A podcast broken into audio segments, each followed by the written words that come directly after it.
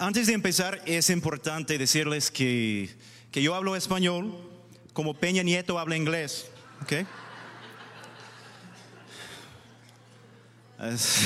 que me tengan paciencia, ¿ok? Por favor. Me, me voy a equivocar miles de veces. Pero empecemos con una historia personal.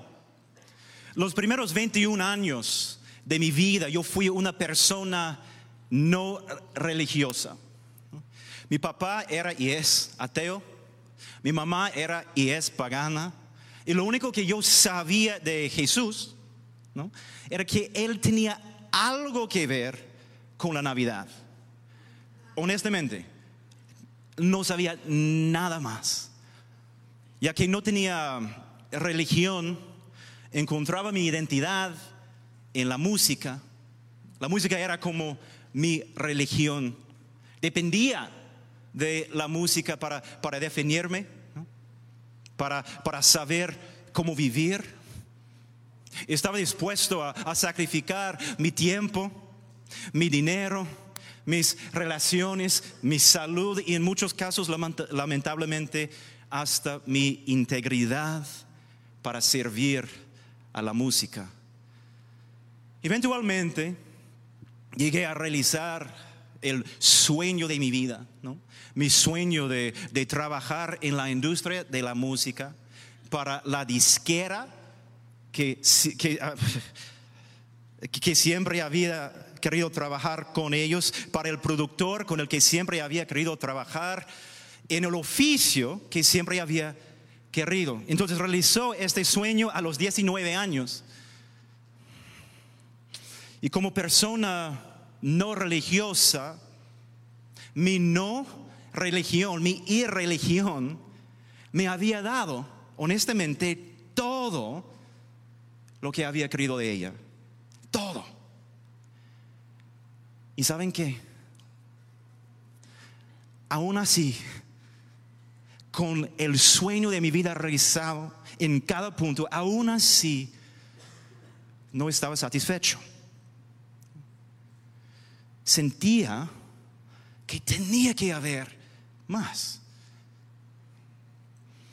Mientras trabajaba para esta disquera, uno de los artistas se convirtió al cristianismo y me habló de Jesús y era la primera vez en mi vida que alguien me había dado de él y cautivó mi corazón.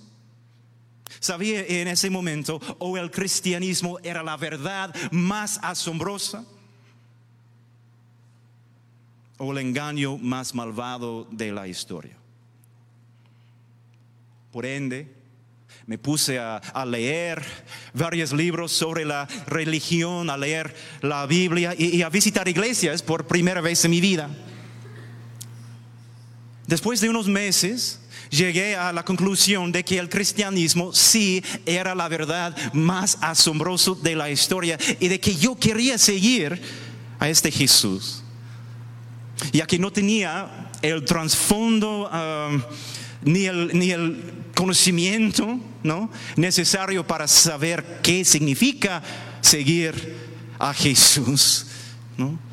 Adopté una versión del cristianismo que se trataba de complacer a Dios por medio de mi propia obediencia. Seguía todas las reglas y prácticas cristianas para ganar y para mantener la aprobación y la bendición de Dios. Y lo hice muy bien, muy bien.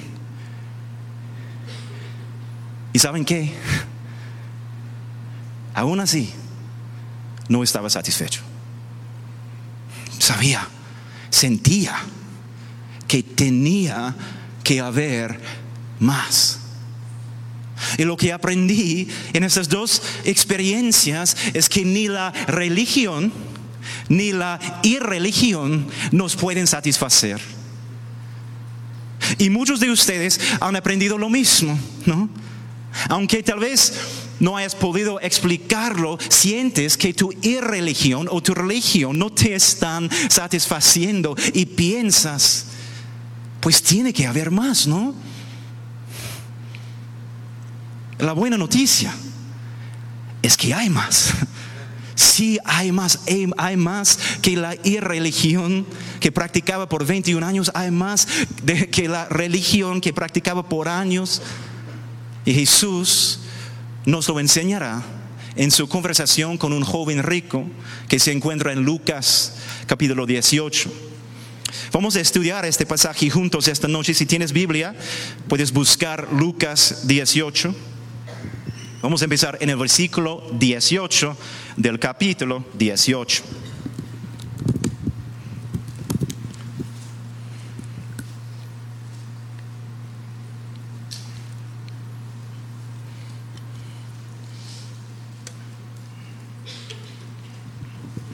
Lucas 18, versículo 18.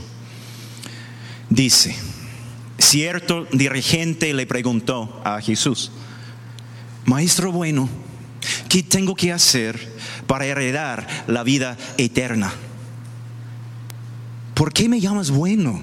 Respondió Jesús. Nadie es bueno sino solo Dios.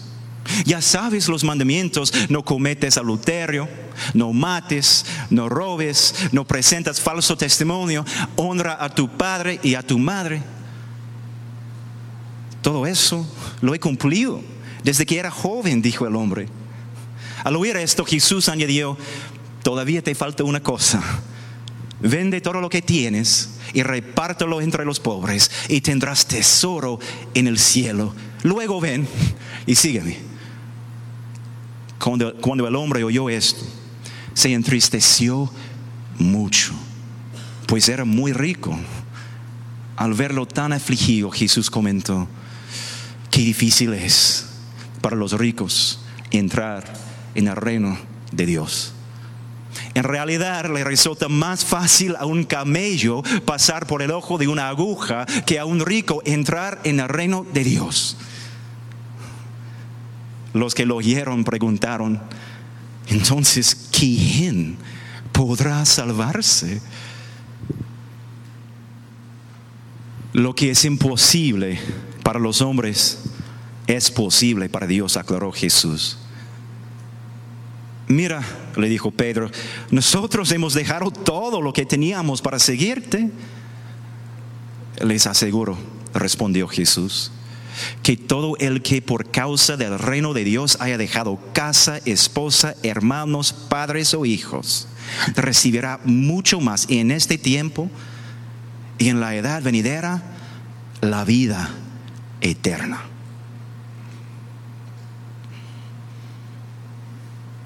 Esta historia también aparece en otros libros de la Biblia y en, eh, el libro de Mateo, el que se describe aquí como el dirigente, se describe como un joven rico. Y este joven rico es un hombre religioso. Lo sabemos porque cuando se acerca a Jesús le pregunta, ¿qué tengo que hacer para heredar la vida eterna? El hecho de que crea en la vida eterna revela que tiene una cosmovisión, tiene una, una manera de ver al mundo religiosa. Pero la otra parte de la pregunta también revela lo mismo. Preguntarle a Jesús qué tengo que hacer es hacerle una pregunta que es religiosa por naturaleza. Todas las religiones del mundo, salvo al cristianismo, dicen que puedes obtener la vida eterna o la unidad con Dios o la salvación de tu mayor problema al cumplir con los requisitos de la religión. Es decir, obtener y mantener la bendición de Dios. Depende de quién eres tú. Depende de qué haces tú. Depende de tu disposición y habilidad de ser bueno conforme a las expectativas de la religión. Pues la respuesta de Jesús revela que a pesar de también creer en Dios y adorar a Dios, Él, Jesús, no comparte la cosmovisión religiosa de este joven rico. Al hacerle la pregunta, el joven rico le llamó maestro, bueno. Y Jesús responde, ¿por qué me llamas bueno? Nadie es bueno sino solo Dios. Y si se puede leer su respuesta como un regaño, ¿no? ¿Por qué me llamas bueno? Nadie es bueno sino solo Dios. Pero no es un regaño y lo, lo sabemos por el contexto. Lo que es es una enseñanza profunda y misericordiosa. Jesús, en toda su sabiduría infinita, con esta pregunta sencilla, está desafiando la cosmovisión entera del joven en unas cinco palabras. Le está guiando hacia la verdad. Y la verdad es que Jesús sí es bueno porque es Dios y solo Dios posee esta cualidad, ¿no? Y que el hombre no, no es bueno y nunca será bueno porque los hombres no poseen la, misma cualidad. Nadie es bueno, dice Jesús, sino solo Dios. Está diciendo, tú no estás bueno, tú no eres bueno. Pues yo sí, soy Dios en carne y hueso. Está tratando de guiarla hasta esta, esta revelación. Y Jesús continúa al proveer la evidencia de que nadie es bueno sino Dios. Dice, ya sabes, los mandamientos, no cometas adulterio, no mates, no robes, no presentes falso testimonio, honra a tu padre y a tu madre. Y cuando lo leemos en contexto, vemos que su punto no es, ya sabes los mandamientos, ponte a hacer estas cosas ahora mismo si quieres heredar la vida eterna. No es lo que Jesús está diciendo. No, no, no. Su punto es, ya sabes los mandamientos, ¿no? igual que todo el mundo, no has logrado a cumplirlos a la perfección, porque nadie es bueno, sino solo Dios. Así que la, respuesta adecuada, la respuesta correcta a la pregunta, ¿por qué me llamas bueno? Nadie es bueno sino solo Dios hubiera sido Jesús. ¿Por qué reconozco que tú eres Dios en carne y hueso? Y Jesús quería guiarlo a esta conclusión, pero el joven rico no siguió ah, la lógica de la pregunta hasta su conclusión, la lógica. En lugar de dar la respuesta adecuada, le dio a Jesús una respuesta falsa que reveló mucho sobre su corazón. Hablando de estos mandamientos, le respondió, todo eso lo he cumplido desde que era joven.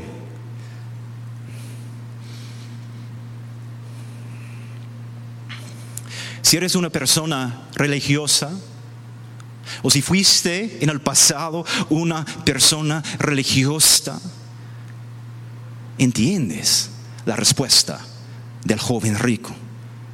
Es la misma respuesta que darías o que ya has dado, ¿no? Sí, sí, Jesús, sé cuáles son las reglas. Y las obedezco. Voy a la iglesia, sirvo en la iglesia, diezmo a la iglesia, leo la Biblia, soy fiel a mi pareja, no mato, no robo y definitivamente no hablo como un desgraciado. Yo cumplo con los requisitos de una buena persona religiosa, Jesús. Si tenemos un trasfondo religioso, podemos, nos podemos identificar con el joven rico, porque nuestra respuesta, si somos honestos, o es o hubiera sido igual.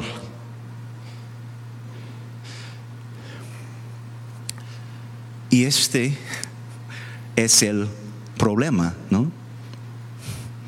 Porque la respuesta del joven rico, la respuesta que tú y yo hemos dado como personas religiosas, Es una respuesta que, que revela qué tan lejos de ser bueno este hombre realmente está. Y está lejos.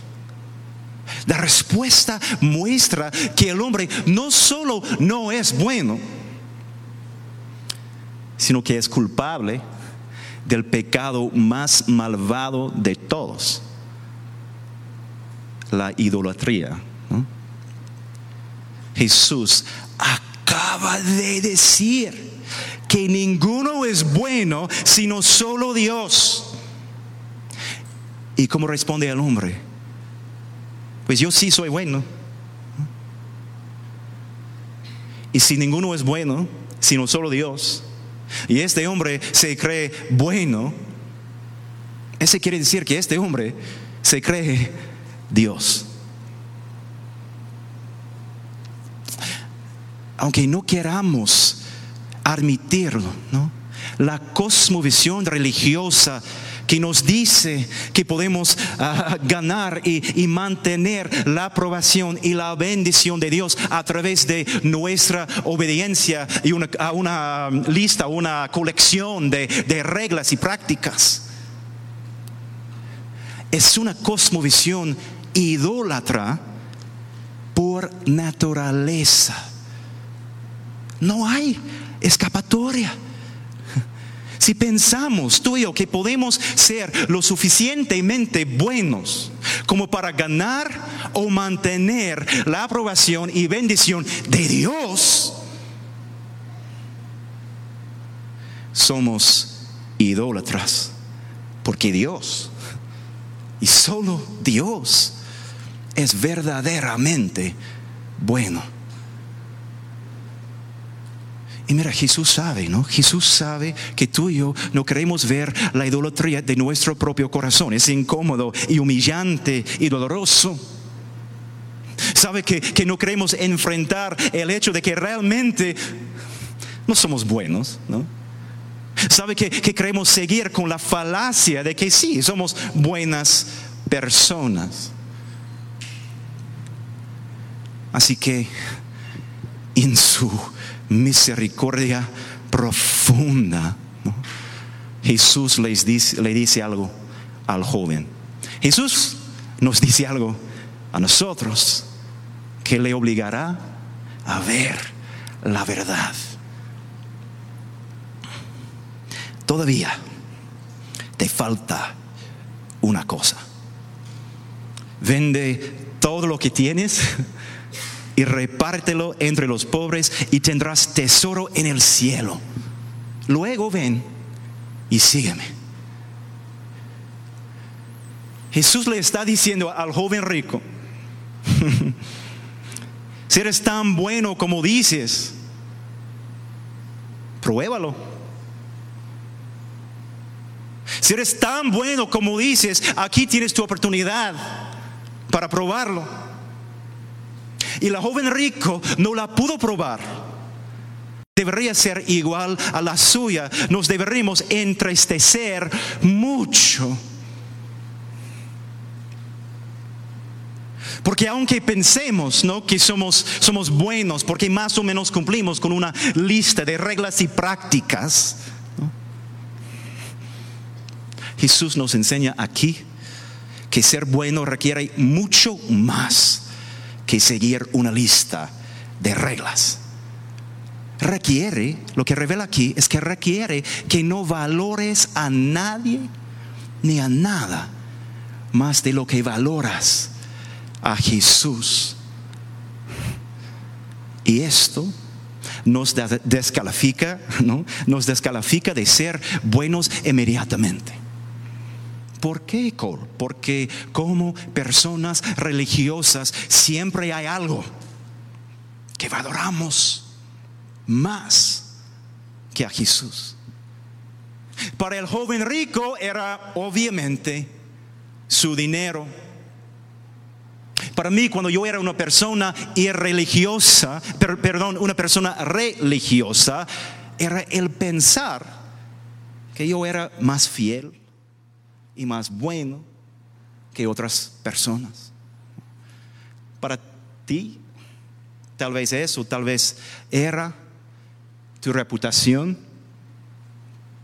o tu comodidad o tu carrera o tu poder sobre tus hijos o tu oficio en la iglesia o la amargura debido al pecado contra ti de alguien más, o la pornografía, ¿no? o tener la razón en tu relación con tu pareja. No sé qué es o qué era para ti, pero sé que si eres o eras una persona religiosa, hay algo, hay algo que no hubieras estado dispuesto a sacrificar por Jesús y que esta cosa revela lo mismo que reveló al joven rico, que realmente no eres bueno y que nunca vas a ser bueno. ¿Cómo lo sé? Lo sé porque como personas religiosas negociamos con Dios. De hecho, la religión en sí es una negociación con Dios. Como personas religiosas decimos, sí, ok, ok, te propongo algo Dios. Yo obedeceré estas reglas y tú me cuidas, ¿no? Y me recompensas con aprobación y bendición a cambio. Así que estamos convencidos, ¿no? Tú y yo, como personas religiosas, de que tenemos el derecho de aferrarnos a algo, a algo, porque ya hemos hecho tanto para Dios en este trato. Pensamos que Él nos debe esa cosa que más amamos ya que ya hemos sacrificado todo lo demás por Él. Es parte del trato, de la negociación, ¿no? Como personas religiosas, somos como el joven rico. Nos consideramos buenos, pero Jesús revela que realmente no lo somos y nunca lo vamos a hacer, porque valoramos siempre a algo a algo encima de Jesús. Y no estamos dispuestos a sacrificar este algo por Él. Por ende, tal como pasó con el joven rico, hay algo que nos impide a seguir a Jesús verdadera y totalmente. Y es por esto que la religión jamás nos va a poder satisfacer. Si eres una persona religiosa y has pensado, Dios tiene que haber más que obedecer las reglas, ir a la iglesia, cantar y cantar las canciones, servir y sentirme una buena persona. Si has pensado eso alguna vez, tienes toda la razón. Hay más, mucho, mucho, mucho más que la religión. Pero antes de hablar de esto, y si vamos a hablar de eso, es necesario también hablar de la irreligión. Puede que estés aquí esta noche y sabes, ¿no? Que tú no eres una persona religiosa porque o, no crees en ningún Dios, o no sabes en qué Dios creer, o crees en un Dios o el concepto de Dios, pero no te has entregado a, ninguna religión porque te sientes libre, ¿no? Te, sientes libre para relacionarte con, con ese Dios como quieras y no como una religión organizada te diga. Si ese eres tú, quiero que veas que esta misma historia también se trata de ti. Y me dices Cole, o, me dices el galán, no, no sé, lo que ustedes prefieran. el hombre en esa historia es un hombre religioso y yo no soy religioso. Sí, claro. Pero lo que vamos a ver juntos es que la irreligión y la religión no son tan distintas como solemos pensar.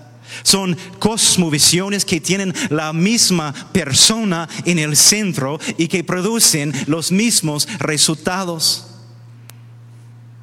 Aunque no creas en un Dios, tú buscas las mismas cosas que una persona religiosa.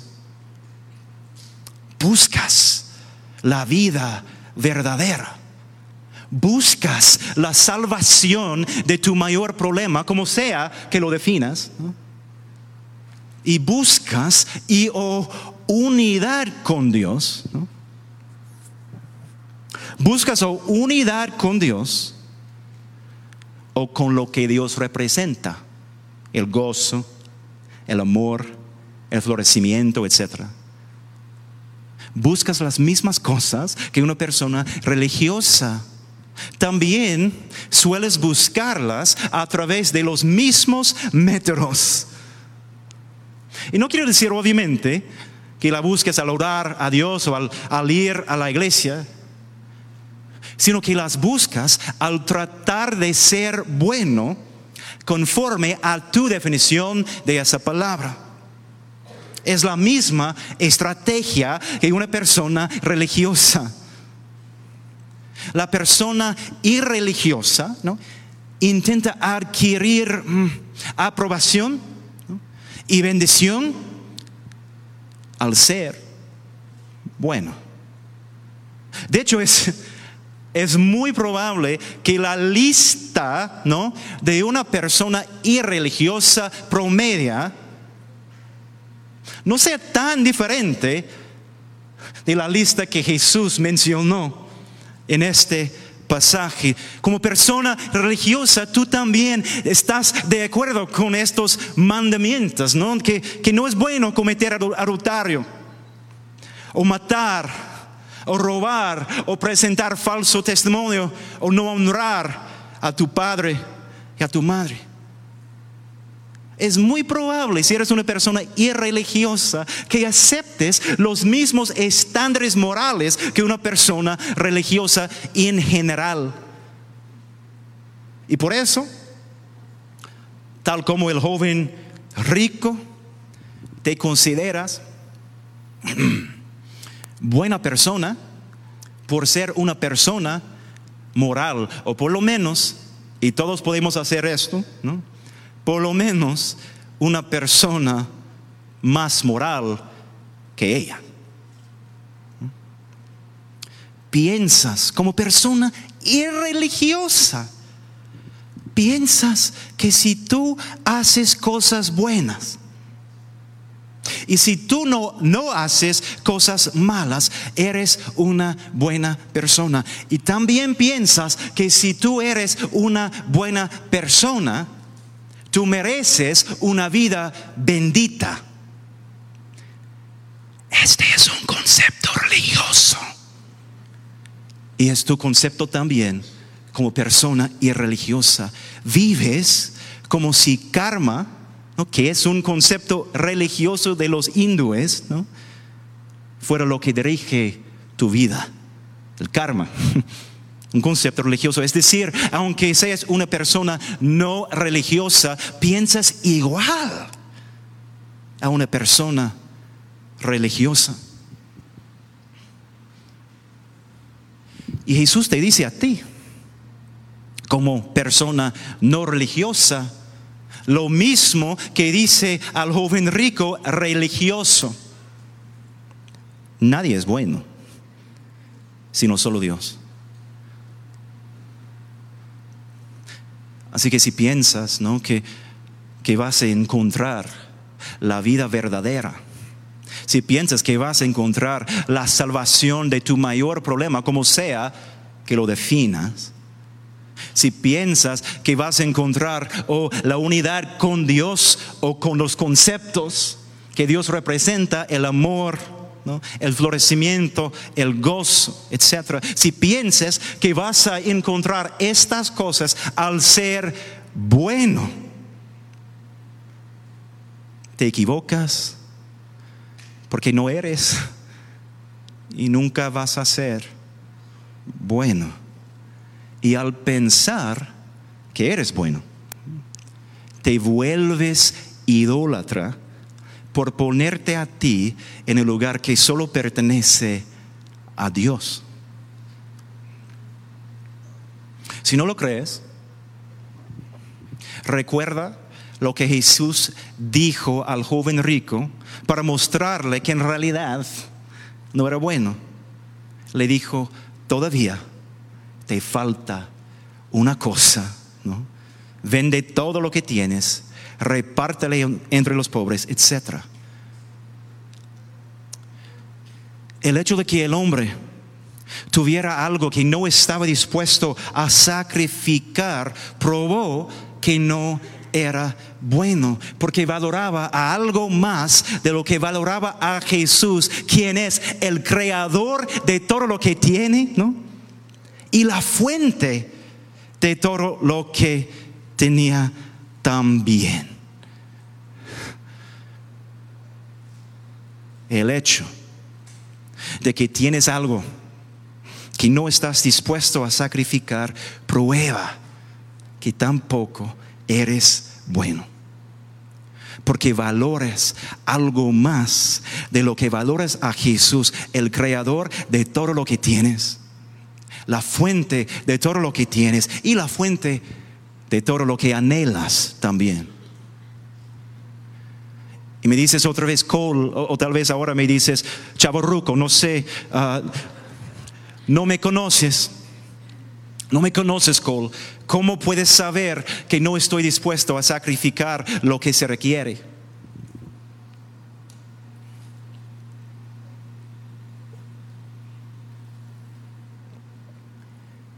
Lo sé, porque como una persona irreligiosa hasta ahora te has negado a seguir a Jesús. Y si te has negado seguir el único bueno, al único sabio, al más bondadoso, al más poderoso, al más fiel ser del universo,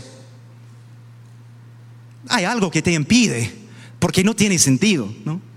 Algo que no estás dispuesto a sacrificar.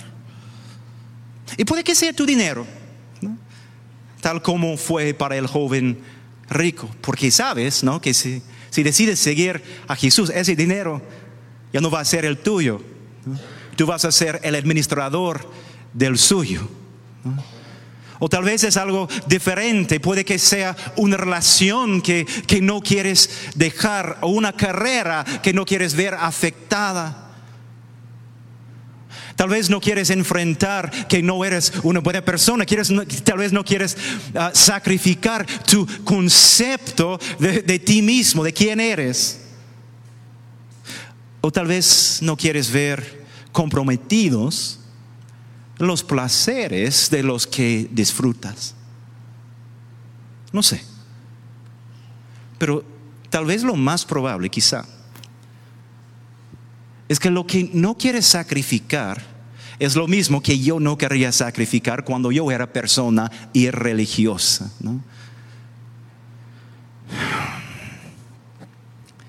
Tu independencia, tu independencia, quieres tener la libertad de ser quien quieres ser, hacer lo que quieres hacer, creer lo que quieres creer. Y no estás dispuesto a sacrificar esta libertad para seguir a Jesús.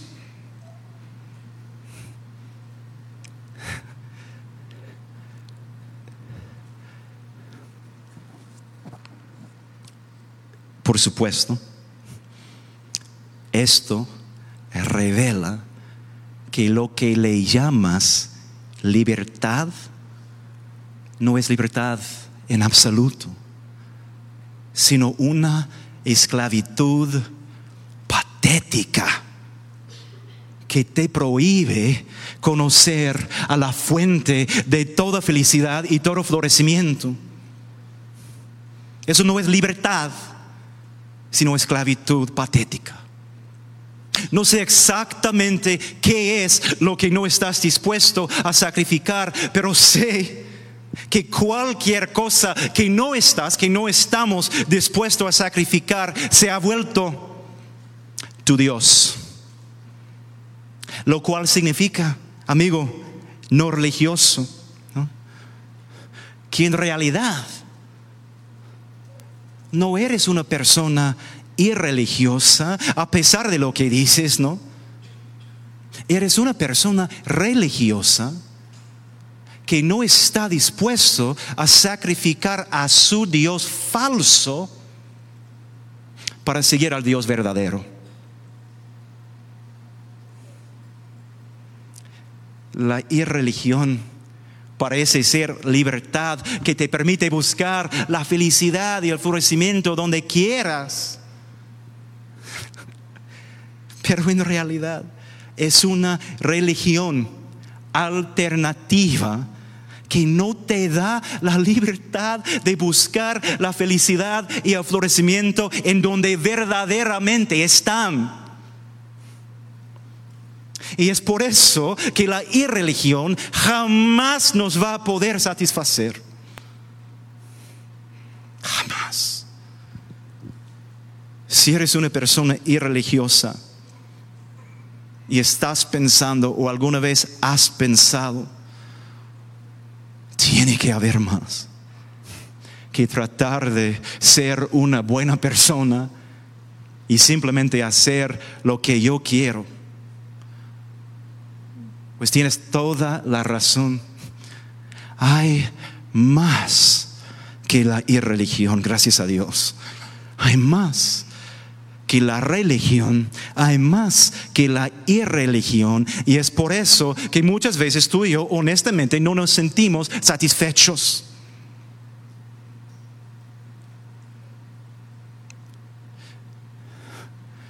La buena noticia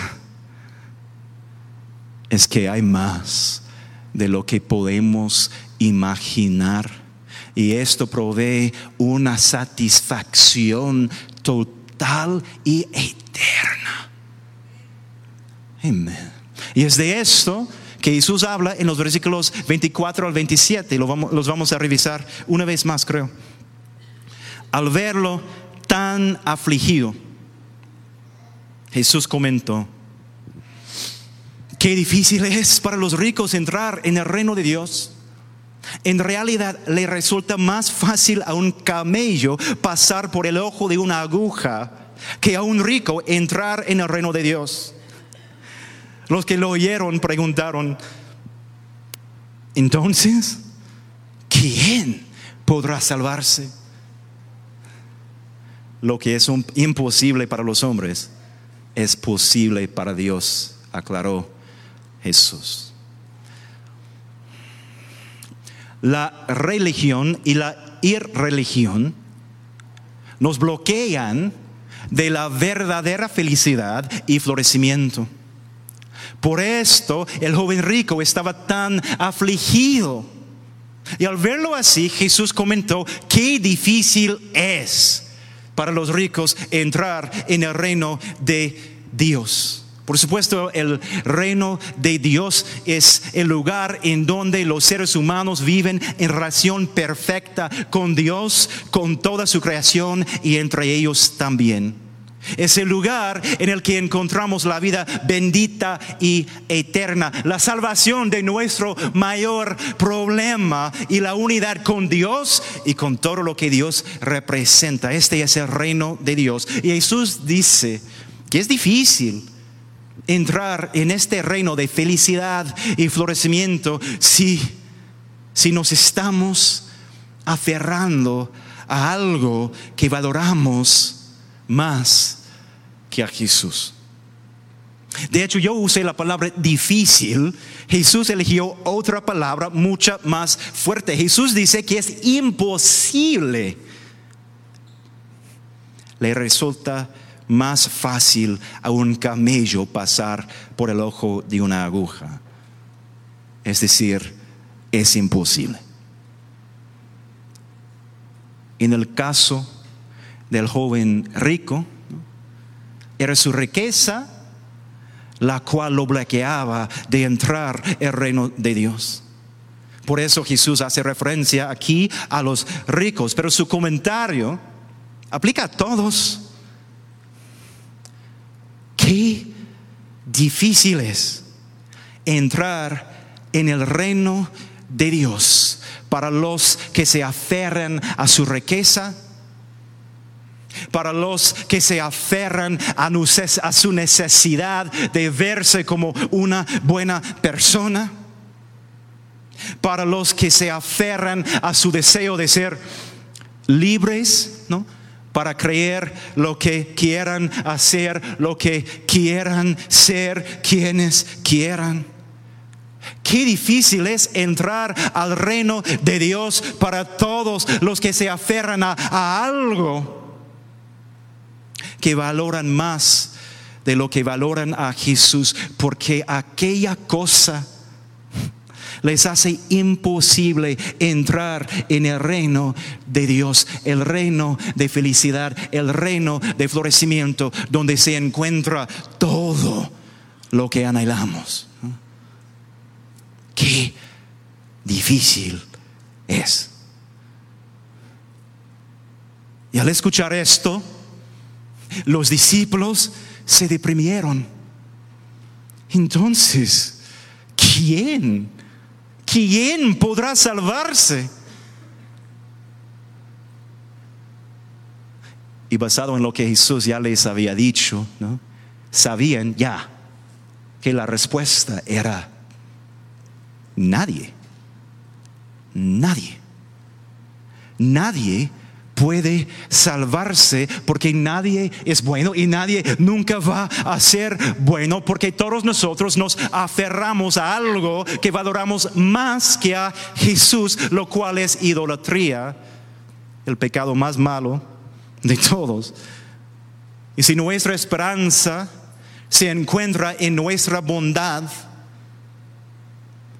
no hay esperanza. Si nuestra esperanza se encuentra en nuestra habilidad para entrar en el reino de Dios,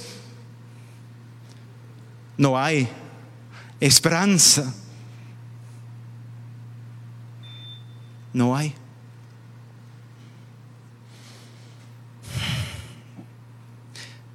Pero hay más. Hay más de lo que podemos imaginar.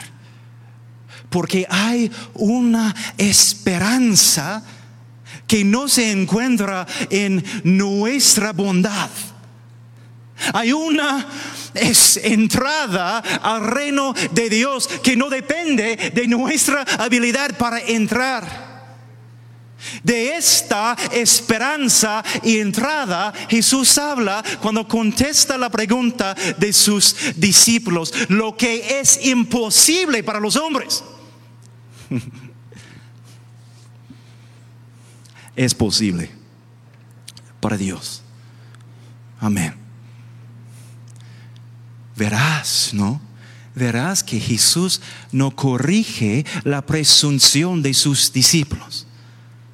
Jesús afirma que sí es imposible para los hombres entrar en el reino de Dios, porque como ya dijo antes Jesús, nadie es bueno sino solo Dios. Pero Jesús no se detiene ahí. Jesús dice que hay más. Lo que es imposible para los hombres es posible para Dios. Dios abre el camino a su reino para las personas religiosas, quienes no son buenos y nunca podrán ser buenos. Dios abre el camino a su reino para las personas irreligiosas, quienes no son buenas y nunca van a ser buenas, y lo hace a través de Jesucristo, quien hace por nosotros lo que no podemos hacer por nosotros mismos. Y Jesús, a diferencia de nosotros, sí es bueno porque Dios, a diferencia de nosotros, sí es Dios.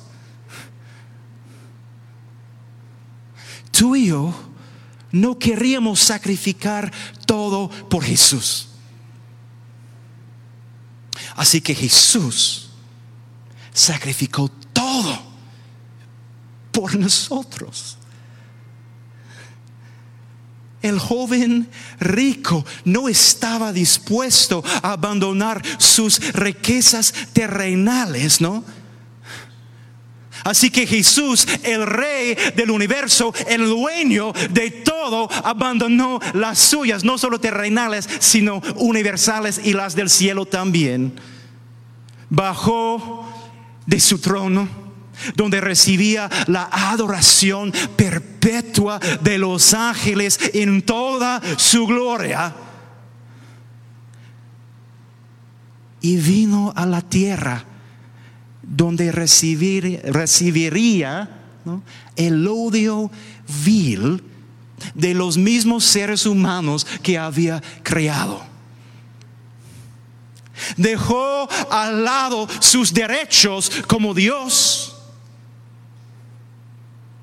y se hizo humano, aceptando todas las limitaciones y todos los dolores que vienen con ello. Jesús, el eternamente rico, la fuente de todo lo que existe, se hizo pobre para que nosotros nos pudiéramos volver espiritualmente y eternamente ricos. Y hay más. Amén. Y hay más. Jesús no solo eligió sacrificar todo lo que le pertenecía, lo cual era todo, ¿no? Por los que no estaban dispuestos a sacrificar todo por Él sino que también eligió sacrificarse a sí mismo. Después de haber vivido una vida perfecta en nuestro lugar, Jesús murió la muerte más terrible de la historia en nuestro lugar. Y lo que la hizo la muerte más terrible de la historia es que allá en la cruz, el único bueno de la historia fue castigado por todo el pecado de todos los pecadores de la historia, incluyendo el tuyo. Y mientras colgaba del madero, pagó por la idolatría de tu religión para que tú no tuvieras que pagarla. Y mientras colgaba del madero, pagó por la idolatría de tu irreligión para que tú no tuvieras que pagarla. Piénselo, no hay, no hay nadie bueno sino solo Dios. Y ese Dios bueno permitió que lo trataran como el peor de todos los pecadores. ¿Para qué? Para que tú, el peor de los pecadores, pudieras ser tratado como si fueras bueno y recibir acceso al reino de Dios, donde se encuentra la felicidad y el florecimiento que anhelas, donde se encuentra la vida eterna y bendita, donde se encuentra la salvación de tu mayor problema, donde se encuentra la unidad con Dios y con todo lo que Dios representa. y infinitamente más importante,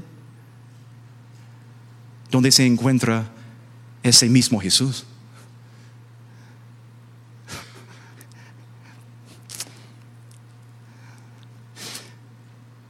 La religión.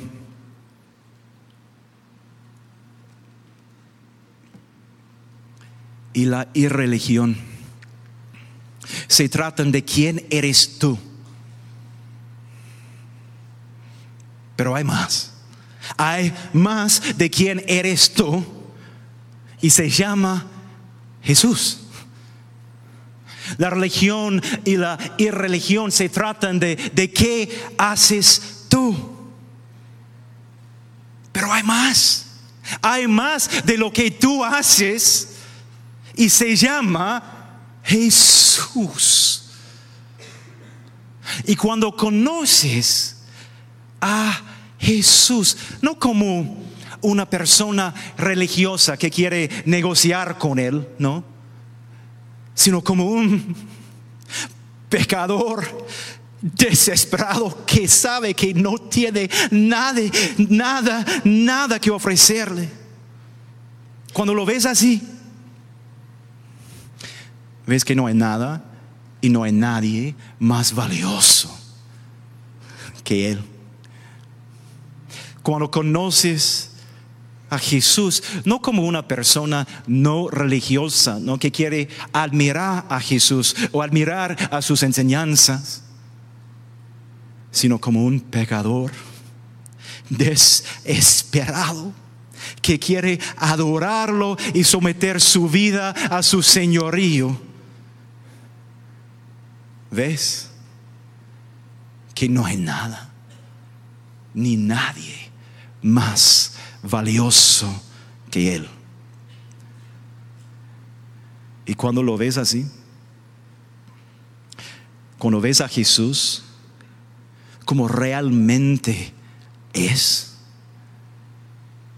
te vuelvas capaz de sacrificar todo a lo que te solías aferrar, porque sabes que hay más. Y su nombre es Jesús. Eso, eso es lo que los discípulos de Jesús hicieron. Escucha para terminar la conversación entre Pedro y Jesús del 28 al 30. Mira, le dijo Pedro, nosotros hemos dejado todo lo que teníamos para seguirle. Les aseguro Respondió Jesús que todo el que por causa del reino de Dios haya dejado casa, esposa, hermanos, padres o hijos, recibirá mucho más en este tiempo. Y en la edad venidera, la vida eterna. Hay más que la religión, hay más que la irreligión, hay más de lo que podemos imaginar y se llama Jesús podemos sacrificar lo que sea sin preocupación alguna, porque en Jesús, no en lo que Jesús nos da, que es otra cosa increíble, sino en Jesús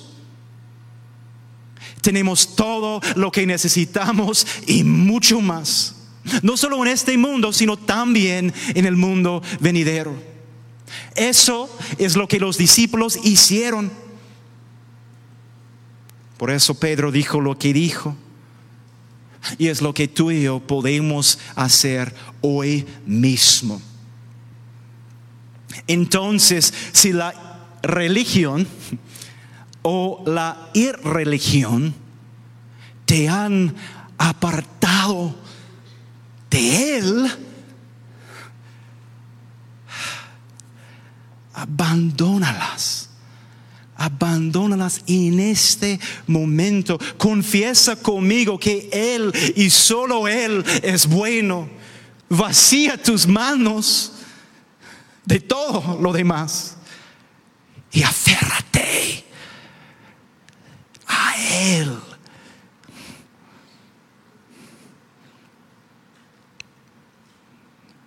Oremos.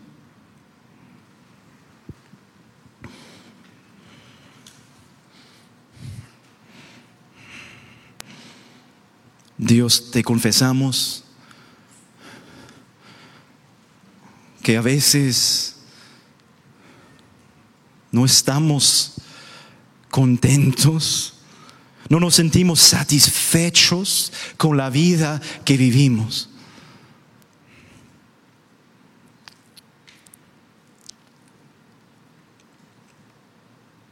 Y esta noche vemos que este es el resultado de buscar la vida aparte de ti, de buscar la vida en la religión que incluye tu nombre y tu libro y tu iglesia, pero no te incluye a ti. O la irreligión, que realmente no es nada más que una religión falsa. Cuando nos sentimos así, ya sea esta noche o en tres meses o tres años, Dios te pido que nos recordemos de que hay más y que su nombre es Jesús. Cuando anhelamos algo, que le buscamos y lo busquemos en Jesús. Cuando nos falta algo, que le busquemos en Jesús.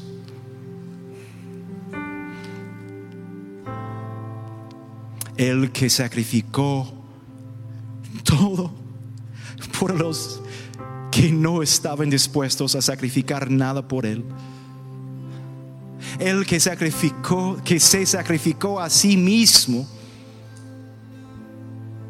por los que desesperadamente siguen aferrándose a sus propias vidas.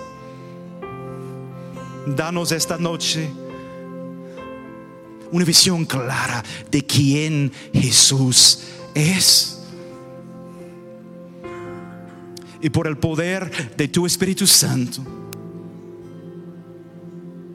ayúdanos a aferrarnos a Él. Porque Él sí es bueno él sí satisface. Que sea nuestra experiencia esta noche y por el resto de nuestras vidas. Dejemos atrás la religión y la irreligión y nos aferramos a Jesús. Amén. tal si nos despedimos adorando a Jesucristo? ¿Nos ponemos de pie?